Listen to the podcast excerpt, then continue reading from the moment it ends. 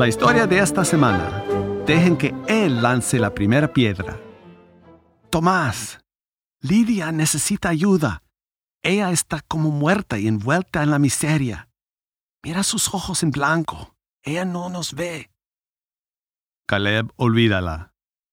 No, ella es nuestra hermana. Espero que no te sientas culpable de su adulterio. ¿Podías tú haber evitado que conociera a Miqueas? Realmente no, pero pon esto en tu mente. Ella es nuestra hermana y la amo. Caleb, no le debes nada. No estoy hablando de si le debo. Esto se trata de amarla. No es que ella quería dinero y yo no se lo di. Piensas demasiado. ¿Qué vas a hacer, Caleb? Creo que debemos encontrar a Jesús. Él entiende la justicia mejor que las autoridades a nuestro alrededor. Caleb, eres tonto. Ten cuidado, hermano. Si estás tan preocupado por la ley, recuerda que nuestras leyes religiosas dicen que no llamemos a otra persona tonto. Si lo hicieran, tú serías el primero en calificar. Lidia tiene que pagar por lo que ella hizo. Ella cometió adulterio. Tomás, ven conmigo.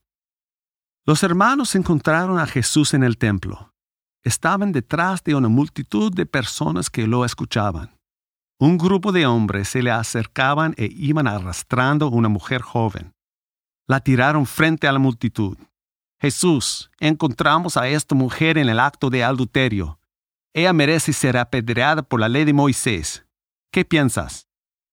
Cuando Tomás reconoció a su hermana, él se estremeció. Caleb, ¿ves quién es? Es Lidia. Los hombres que están con ella son maestros de la ley y líderes religiosos. Algunos tienen piedras en sus manos. ¿Cómo pueden ser jueces justos? Sus rostros muestran odio. Quieren apedrear a Lidia. Caleb dijo a Tomás, Esto no se trata de justicia. Jesús miró a los hombres y a la joven. Caleb se preguntaba, ¿qué puede hacer él? Él no tiene autoridad ni en el templo ni en el gobierno político. Tomás lo codeó. Caleb, ¿por qué los hombres llevan a Lidia a Jesús? Esto es una trampa y Lidia es la carnada. Estos dirigentes desprecian a Jesús. Él expone sus actitudes, afirma ser Dios y ayuda a la gente. Jesús se inclinó y escribió letras en la arena. Hubo silencio. Entonces la gente murmuró, ¿qué está escribiendo? Los acusadores de la mujer comenzaron a exigir, ¿debe ser esta mujer apedreada hasta morir? ¿Qué dices tú? Dinos. Jesús se puso de pie. Sí, yo te responderé. La mujer será apedreada, pero asegúrense de que la persona que lance la primera piedra nunca haya pecado. Otra vez escribió en la arena, y otra vez hubo silencio.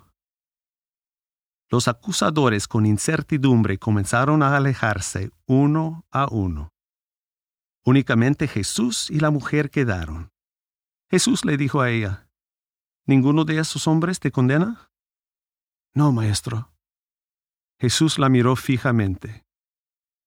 Ni yo te condeno. Vete y no peques más.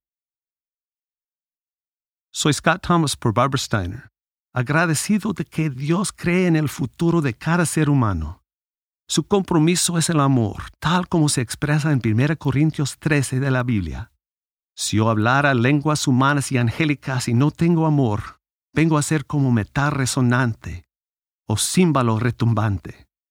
Si repartiera todos mis bienes para dar de comer a los pobres y entregara mi cuerpo para ser quemado, y no tengo amor, de nada me sirve.